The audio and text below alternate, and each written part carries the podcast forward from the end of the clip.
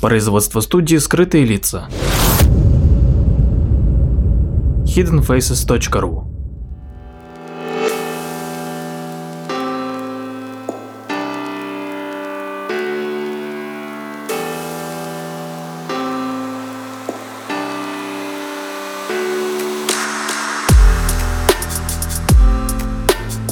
Здравствуйте, с вами Владимир Марковский и очередной выпуск передачи «Прожектор восприятия». Сегодня мы поговорим о таком э, интересном э, феномене, как ошибка выжившего. И этот феномен был впервые описан во время Второй мировой войны. И связан он был с тем, что союзные войска и американцы, э, в частности авиация, несли довольно большие потери по количеству сбитых самолетов. И Соответственно, они пытались эти потери минимизировать. Не все э, бомбардировщики э, возвращались на базу, а те, которые возвращались, э, на них было очень много пробоин от зениток и истребителей. Изучив расположение этих пробоин, было отмечено, что их больше всего на флюзеляже и на прочих частях, и меньше всего в топливной системе, и, конечно же, намного меньше в двигателе. И, соответственно, военные подумали о том, что чтобы укрепить именно те места, где было больше всего пробоин. Но венгерский математик Абрахам Вальд, которому поручили эту задачу, предложил как раз-таки обратное решение. Он э, в результате своего исследования пришел к выводу, что самолет, который получил пробоины в фюзеляже и который вернулся на базу, именно поэтому и вернулся на базу, что его пробоины были не критичные, а вот э, как раз-таки самолеты, которым попадали в такие чувствительные и важные места, как в двигатель или бензобак, или в кабину пилота, как раз-таки не может вернуться на базу и выходит из строя.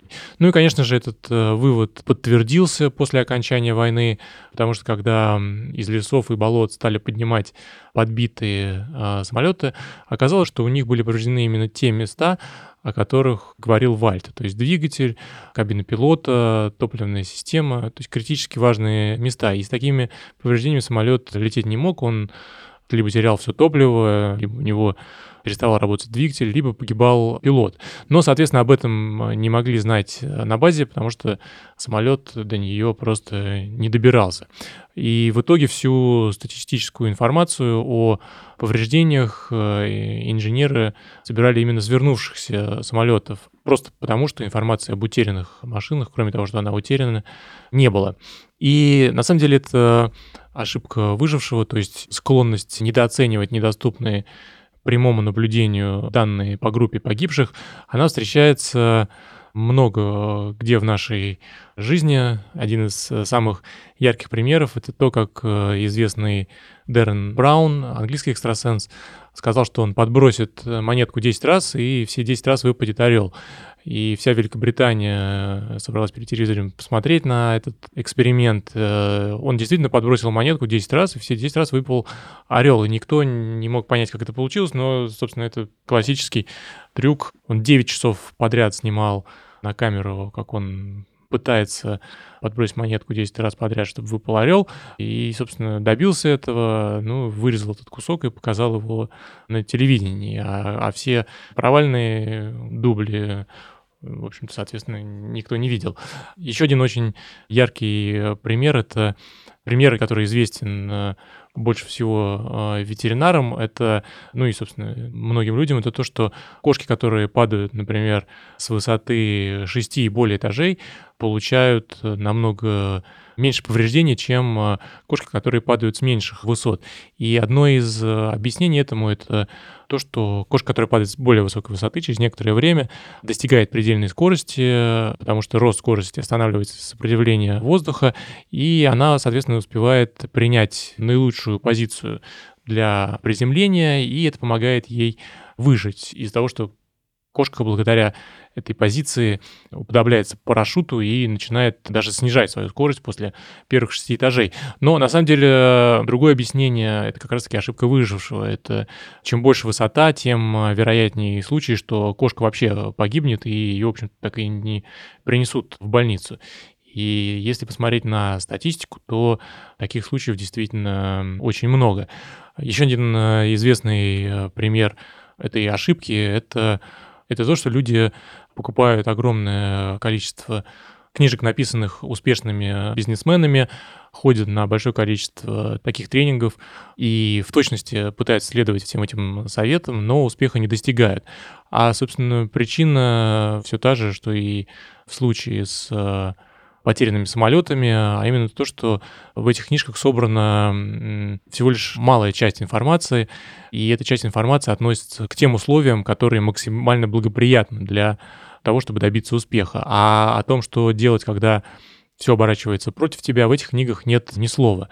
И, наверное, самой полезной информацией обладают люди, которые, собственно, потерпели неудачу. Но они не пишут книг, а если бы писали, то никто бы их не покупал. И, наверное, логичнее было бы сравнивать действия успешных людей и успешных компаний с действиями конкурентов, которые потерпели неудачу. Потому что только в этом случае можно понять, какие действия а возможно и какие посторонние факторы внесли наибольший вклад в успех компании. И статистика в этом плане неумолима, потому что больше 90% всех бизнесов, всех стартапов разоряются в первые 5 лет, в следующие 5 лет из оставшихся на плаву разоряется еще 80%. И в итоге через 10 лет нормального устойчивого положения добивается только 1-2% стартапов, а остальные терпят неудачу и разоряются. При этом а, те 1-2% остались на плаву не потому, что они сделали все лучше всех, а просто потому, что зачастую оказывались в нужное время, в нужном месте. И еще один а, интересным проявлением систематической ошибки выжившего является парадокс доступности информации. И заключается он в том, что зачастую люди могут считать исход какого-то события более вероятным только потому, что об этих исходах больше сообщается. Например, если спросить любого человека, что происходит чаще, убийство или самоубийство, то в большинстве случаев люди скажут, что происходит больше убийств, чем самоубийств. Но на самом деле самоубийства случаются в два раза чаще, но просто о них реже сообщают в СМИ. Поэтому люди считают, что это событие более редко. Или, например, э, многие из нас слышали о случаях, когда врачи ставили какой-то плохой диагноз, а в результате исход был даже благоприятным. И, соответственно, такой случай получает наиболее широкую огласку по сравнению с тем случаем, когда негативный диагноз или прогноз сбывается. И точно так же, например, мы можем наблюдать это на отзывах по каким-то услугам и товарам или магазинам. Дело в том, что клиенты и потребители намного охотнее, развернутее и, собственно, чаще пишут отрицательные отзывы, в то время как если они были удовлетворены качеством или услугами, они, собственно, просто отзыв не оставляют. Так что, собственно, главный вывод — это по возможности чаще задавать себе вопрос о полноте представленных данных, о том, видите ли вы полную картину. И зачастую это не просто потому, что нам трудно выйти за рамки стандартного мышления, потому что мозг стремится к экономии своих усилий, и ошибку выжившего можно считать примером такой экономии. Спасибо.